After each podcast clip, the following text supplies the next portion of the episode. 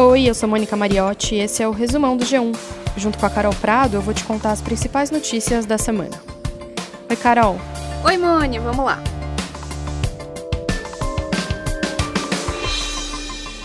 Eu vou começar falando, Mone, de vacina, porque em Itirapina, no interior de São Paulo, pessoas receberam doses da vacina Coronavac contra a Covid no lugar da vacina da gripe.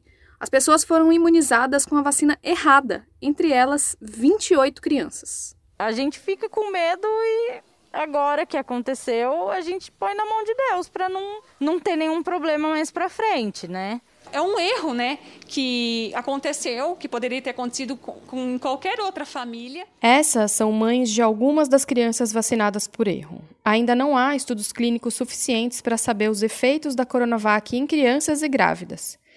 O infectologista Bernardino Souto, ouvido pelo G1, diz que quem foi vacinado por erro deve ser monitorado clinicamente. Esse erro foi percebido durante o controle do estoque das vacinas. A prefeitura da cidade disse que uma técnica de enfermagem errou ao separar os frascos e enviar as doses para o local de vacinação. A vacinação contra a gripe começou na segunda-feira, dia 12, e vai até o dia 9 de julho. Esse ano, idosos não vão ser os primeiros vacinados contra a gripe para evitar o conflito com o calendário de vacinação contra a Covid. Nessa sexta-feira, o Brasil se aproximava de 370 mil mortos pela Covid.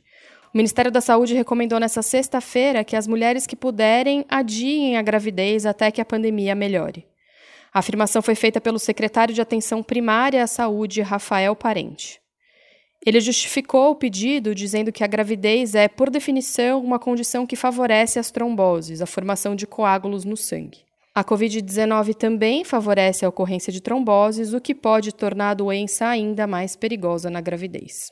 Nessa semana também, o Senado abriu o caminho para que a CPI da Covid comece a funcionar. A expectativa é que os trabalhos iniciem na semana que vem. O Supremo Tribunal Federal começou a julgar nesta sexta-feira a validade de quatro decretos editados pelo presidente Jair Bolsonaro que flexibilizaram a compra de armas. Os decretos entraram parcialmente em vigor na terça. Isso porque, na segunda, a ministra Rosa Weber suspendeu parte dos decretos, atendendo a um pedido da oposição. Agora, o plenário do STF julga se mantém ou derruba a decisão da ministra. O julgamento é feito no plenário virtual, no qual os ministros colocam os votos online, né? Não tem aquele julgamento clássico no plenário. O prazo termina no próximo dia 26. E falando ainda de STF, a anulação das condenações do ex-presidente Lula pelo Supremo abre caminho para que ele possa disputar a eleição do ano que vem. Na quinta-feira, os ministros do STF confirmaram a decisão tomada em março pelo ministro Edson Fachin. Na semana que vem, o STF deve julgar a suspeição do ex-juiz Sérgio Moro. A atuação de Moro foi considerada parcial pela segunda turma do Supremo. Agora, a decisão vai a plenário. Quem faz parte do Bolsa Família começa a receber hoje a primeira parcela do auxílio emergencial de 2021. Agora, em abril, 10 milhões de beneficiários do Bolsa Família vão receber o auxílio, num total de quase 3 bilhões de reais.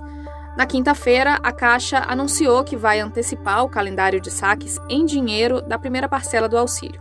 Os saques iam começar no dia 4 de maio, mas a data foi antecipada para 30 de abril. É bom lembrar que os pagamentos já começaram, até o dia 30 os créditos podem ser usados para pagar contas.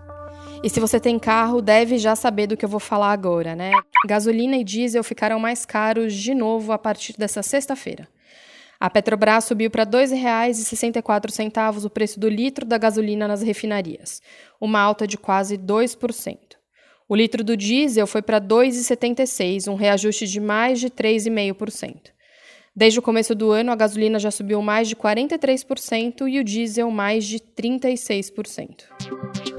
Os Estados Unidos vivem uma onda de ataques com armas. Entre março e abril, 40 pessoas morreram nesses ataques. Nessa sexta, um atirador matou oito pessoas e feriu outras em um prédio da empresa de entregas FedEx, em Indianápolis, no estado de Indiana. Esse ataque foi o sétimo em um mês. Na semana passada, o presidente americano Joe Biden anunciou medidas para tentar controlar o que ele chamou de epidemia de violência com armas de fogo no país. Figurinhas temáticas para usar nos stories do Instagram causaram polêmica nessa semana. Os stickers fazem referência ao Ramadã, um mês sagrado de jejum e oração para os muçulmanos. O Ramadã começou na terça-feira e vai até o dia 12 de maio. Apesar de as figurinhas representarem símbolos da religião, algumas pessoas usaram em postagens que não tinham nada a ver com o islamismo. E daí veio a polêmica. Teve gente que apontou desrespeito e falta de sensibilidade em quem usou as figurinhas fora do contexto. E a Receita adiou para o dia 31 de maio o prazo final de entrega do imposto de renda. Na semana passada, o Senado aprovou um projeto que muda a data para 31 de julho. O texto passou pela Câmara, mas, como foi mudado pelos senadores, precisa ser votado de novo pelos deputados. Se for aprovado na Câmara, segue então para a sanção do presidente Jair Bolsonaro.